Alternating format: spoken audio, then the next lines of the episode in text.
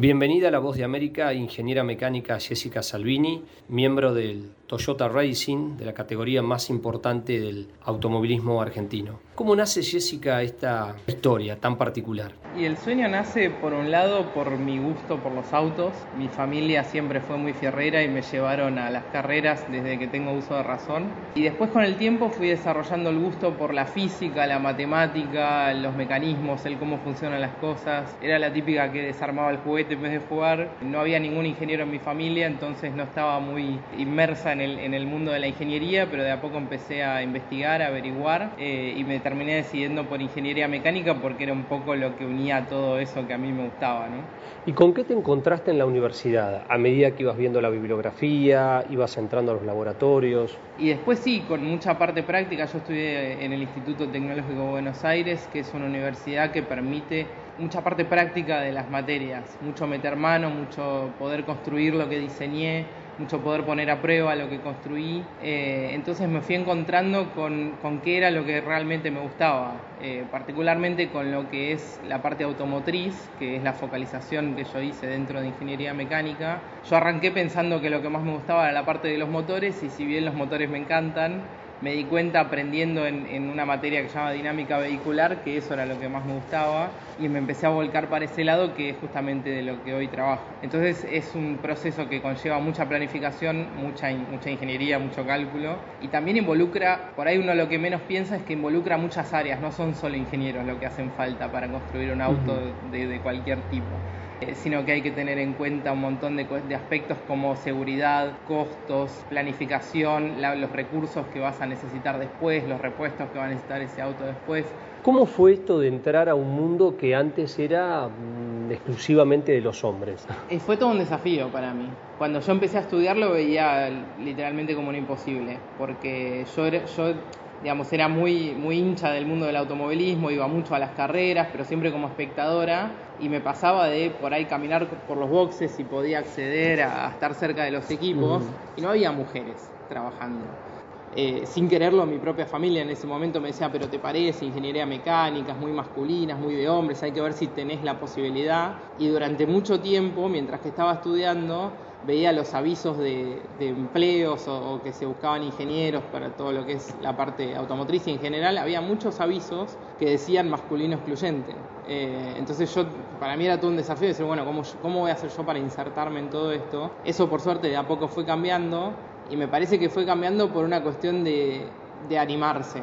Yo empecé a trabajar en el mundo de las carreras gracias a dos de mis profesores de la facultad, que al principio a ellos mismos les, daba una, como una sensación de, che, yo te quiero llevar a las carreras, pero no sé cómo va a ser la interacción con el equipo, con los mecánicos, con la gente, no sé, de, todo lo que conforma un equipo de mm. competición. El tema, no sé, detalles como de hay que dormir eh, en las carreras, nos quedamos todos en el autódromo, en un motorhome, entonces cómo va a ser si vos sos mujer. había toda una cuestión ahí interna que nunca había pasado, entonces no se sabía bien cómo se iba a resolver pero bueno, querer es poder. Entonces eh, yo dije, bueno, yo me animo, no tengo problema. ¿Me equivoco si te digo que rompiste con aquel paradigma de las mujeres son solamente las promotoras?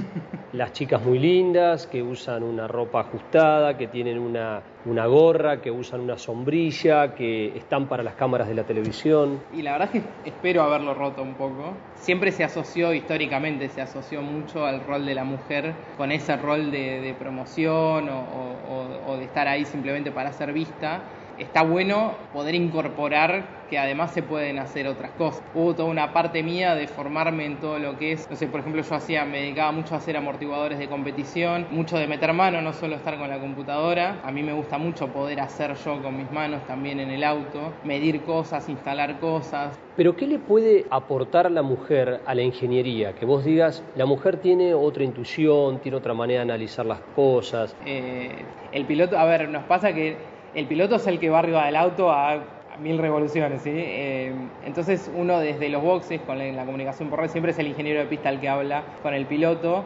Uno tiene que transmitir siempre esa, esa tranquilidad y esa calma. Conlleva conocerse con el piloto, porque hay pilotos que, prefieren que se les hable más, pilotos que prefieren que se les hable menos. Y hay muchas indicaciones que se le tienen que dar y que el piloto tiene que acatar. Eh, hoy por hoy estás en las de las categorías del automovilismo argentino más importante, con camionetas y con autos.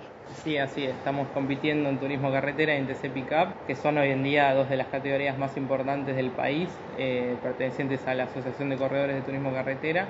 Eh, se está trabajando en muy alto nivel, hay, hay muchos autos, muchos competidores y, y hay mucho nivel, muy buen nivel de ingeniería puede haber ahora una nueva etapa. La etapa es seguir estudiando, es decir, como ingeniera seguís con capacitación y muchas veces hasta fuera del país. El año pasado me postulé a la Universidad de Cranfield, que es dentro del ambiente técnico y sobre todo dentro del ambiente automovilístico una de las más reconocidas del mundo. Em, apliqué y mandé toda mi información, me hicieron una entrevista y, y tuve el honor de que me admitieran, así que en octubre de este año voy a estar empezando una maestría allá relacionada a todo el mundo de la ingeniería de competición Pensemos en sueños, ¿no? Eh, me imagino la ingeniera mecánica argentina en el IndyCar, en el Dakar, en la Fórmula 1. Es un sueño ambicioso, pero yo creo que realizable.